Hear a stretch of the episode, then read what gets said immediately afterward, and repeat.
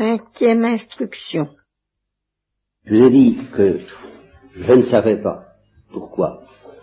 Je, n'étais pas capable de dire d'une manière claire, précise et définitive, explicite, pourquoi je crois que c'est lié à une force qui s'appelle au fond le Saint-Esprit, mais cela même est une précision qui m'est donnée par la foi. je le crois, je ne l'expérimente pas forcément. Une force est là qui, dont je ne sais ni d'où elle vient ni où elle va, qui fait que je crois. Et ce que je dis pour moi, je le dis pour vous. En fin de compte, au-delà de toutes les motivations avouables, si je peux dire, de votre foi, assignables de votre foi, il y a quelque chose de plus profond qui ne peut pas être défini clairement, et qui fait que vous avez la foi. Bon, j'ai insisté sur la spiritualité de cette attitude, je suis un petit peu perdu dans les, dans, les sables, ou plutôt dans, les finesses, parce qu'il y a un moment où ces choses deviennent très difficiles à préciser. Mais il y a un paradoxe, beaucoup plus étrange encore, que j'ai frôlé à plusieurs reprises dans telle ou telle prédication, mais que je crois bon de, de dégager immédiatement, enfin et clairement avec vous, comme, comme prélude, comme préambule à tout ce que je pourrais dire sur la rédemption et autres, autres sujets. C'est que, non seulement nous ne savons pas clairement pourquoi nous croyons, mais nous ne savons pas non plus clairement ce que nous croyons. Ah, c'est encore plus, plus déroutant, Alors expliquons-nous bien je vous dis, symbole des apôtres, symbole de Nicée. Est-ce qu'il est nécessaire de le savoir intégralement, de le savoir par cœur pour avoir la foi? Après tout, on peut oublier un article, n'est-ce pas? Je récite le credo, puis j'oublie un article. Bon. Du moment que je n'ai pas l'intention de nier cet article, c'est un simple oubli, une simple omission, bah, j'ai la foi. Alors, ça nous pose la question tout de suite de savoir, mais enfin, quel est le minimum de connaissance que nous appellerons connaissance de foi? Quel est le minimum de connaissance qu'apporte la foi? Vous voyez? Hein? S'il n'est même pas nécessaire, supposons quelqu'un qui n'a pas été enseigné, qui n'a pas été au catéchisme, on lui a pas appris le symbole des apôtres, ou on lui a appris, on lui a pas appris le symbole de Nicée, que le symbole des apôtres, il ne connaît pas le symbole de Nicée. Alors pour lui, le minimum, ce sera le symbole des apôtres. Bon. Si vous lui demandez ce que ça veut dire, il sera peut-être pas vous expliquer grand chose, hein, il sera très confus dans son esprit. Euh, bon, vous direz, ben, il n'a pas le minimum nécessaire pour avoir la foi. Si. C'est pas du tout exclu, en tout cas, qu'il ait la foi, donc il a le minimum de connaissances qu'apporte la foi. Alors, première question, quel est le minimum Je ne dis pas le minimum requis pour la foi, plutôt, je dirais plutôt le minimum apporté par la, par la foi à un homme, apporté par la lumière de la foi. Quel est le minimum de connaissances que nécessairement possède un homme du fait qu'il a la foi? Si on vous posait cette colle, vous seriez peut-être un peu embêté pour répondre, parce que si vous disiez le symbole des apôtres, on vous dirait, ben enfin, en plus que, faites attention, faites attention, les pièges vous attendent, qui sont bien plus nombreux que vous pensez, parce qu'en il s'agit de quoi? Il s'agit de quelle foi? Est-ce que c'est la foi chrétienne, ou est-ce que c'est la foi théologale? Y a-t-il une différence entre les deux? Parce que si c'est la foi chrétienne, vous direz, bon, ben, il faut croire au, Dieu trinitaire, et il faut croire à l'incarnation rédemptrice. Bon, mais Abraham, c'est ce qu'Abraham avait la foi? Ah, ah. Le père des croyants. Hein? C'est bien difficile de nier la foi d'Abraham, qu'on cite comme exemple, n'est-ce pas, comme étant le, plus bel exemple après la Sainte Vierge de la foi. Et cependant, il n'est pas du tout évident, tout au moins. Certains ont pu le penser, mais c'est des vues théologiens. Pas évident qu'il ait eu, en tout cas, une connaissance explicite du mystère trinitaire, mais encore bien moins l'incarnation rédemptrice. Donc voilà que le symbole des apôtres et le symbole de Nicée n'apparaissent pas du tout apportés nécessairement par la foi théologale.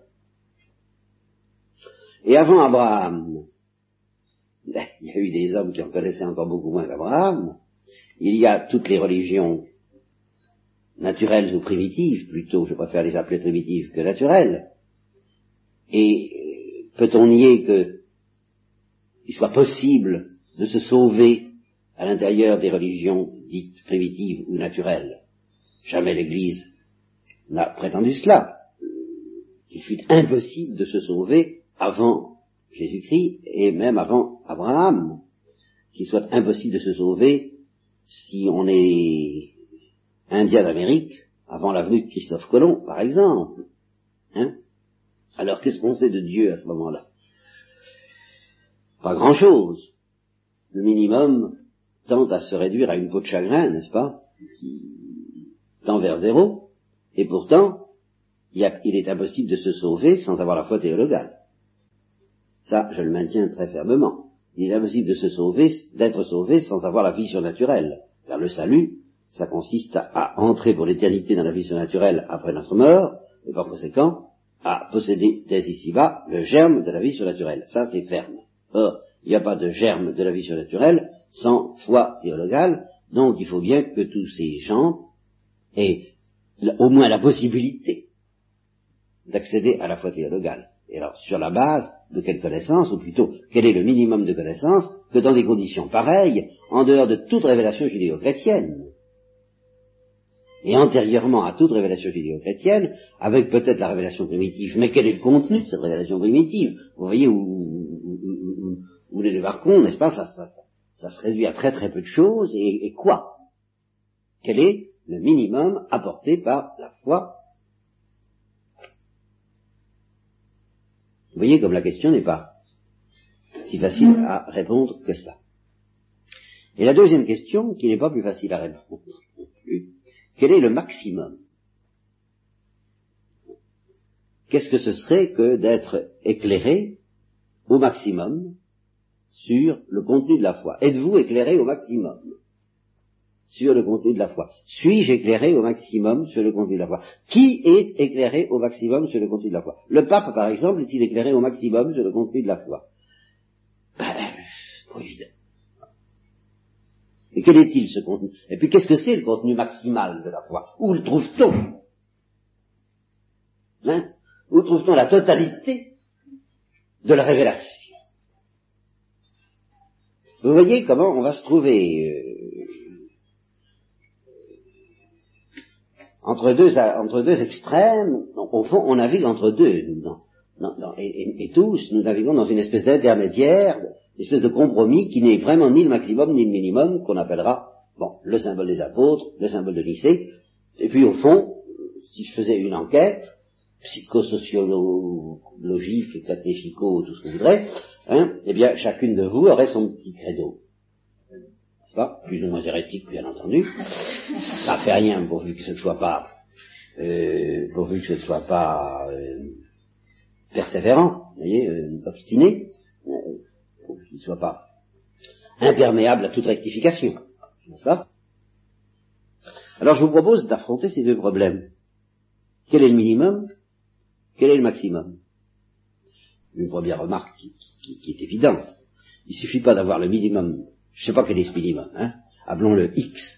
Ben, il, suffit, suffit pas d'avoir X, c'est-à-dire le minimum qu'apporte la foi, pour être capable de dire clairement à quelqu'un qui vous demande quel est le minimum de la foi, le minimum c'est ça il faut, il faut, il faut se rapprocher au contraire beaucoup du maximum, il faut, il faut, il faut en savoir beaucoup, ou en avoir appris beaucoup de la part de l'Église, pour être capable de définir le minimum.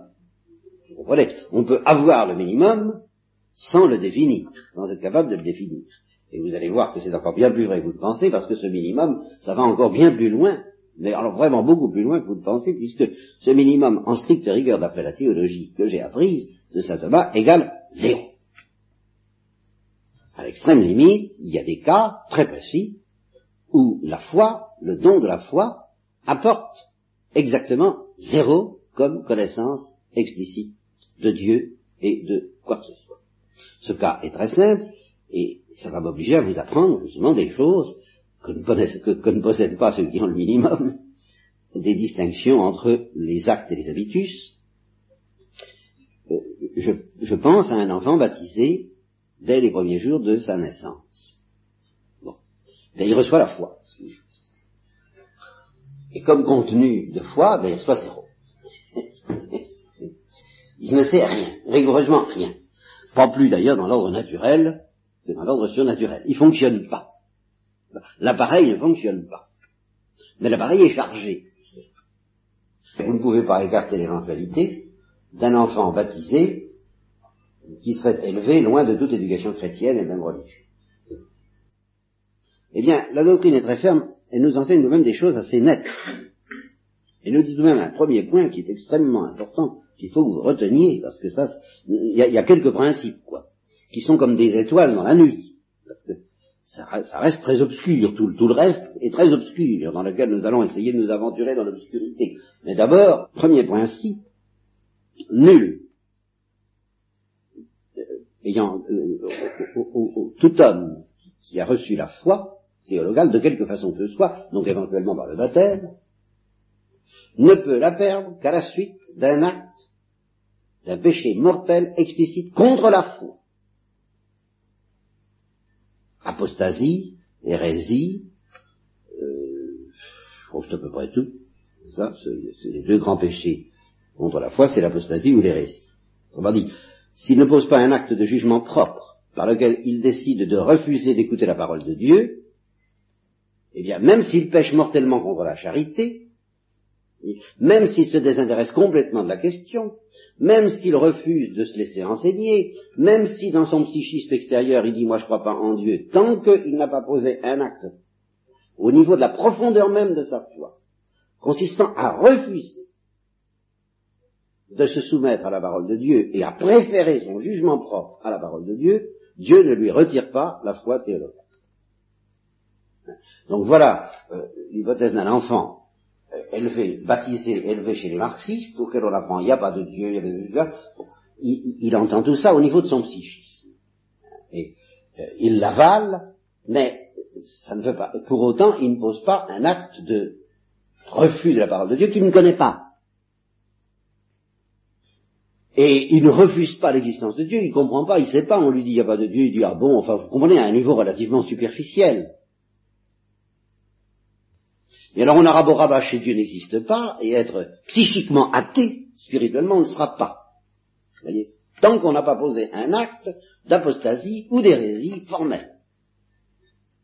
Et quel est le, donc si on suit ce raisonnement, on, sera porté à conclure que un, enfant peut acquérir une vie adulte, accéder à la vie adulte et garder la foi et avoir comme minimum de contenu de foi toujours zéro. Alors, c'est la conséquence, c'est la conclusion à laquelle nous, nous semblons nous acheminer. Et cependant, non, il y a tout de même une correction très importante, et ça, nous allons la voir ce soir, c'est là que nous prendrons. Euh, en fait, il a tout de même un début de connaissance de Dieu qui lui est fourni par la foi, et qui est très confus, très obscur, très implicite, très dans les profondeurs de l'inconscient, mais dont nous devrons tout de même essayer de préciser le contenu. Il y il y a un minimum qui apparaît aussitôt dans les profondeurs de la vie spirituelle, sinon du psychisme, euh, dès que l'enfant s'éveille à la vie adulte et à l'âge de raison. Il y a un minimum. Parce que, ce, mais ce minimum est défini tout de suite par rapport à ce que ça appelle la fin ultime.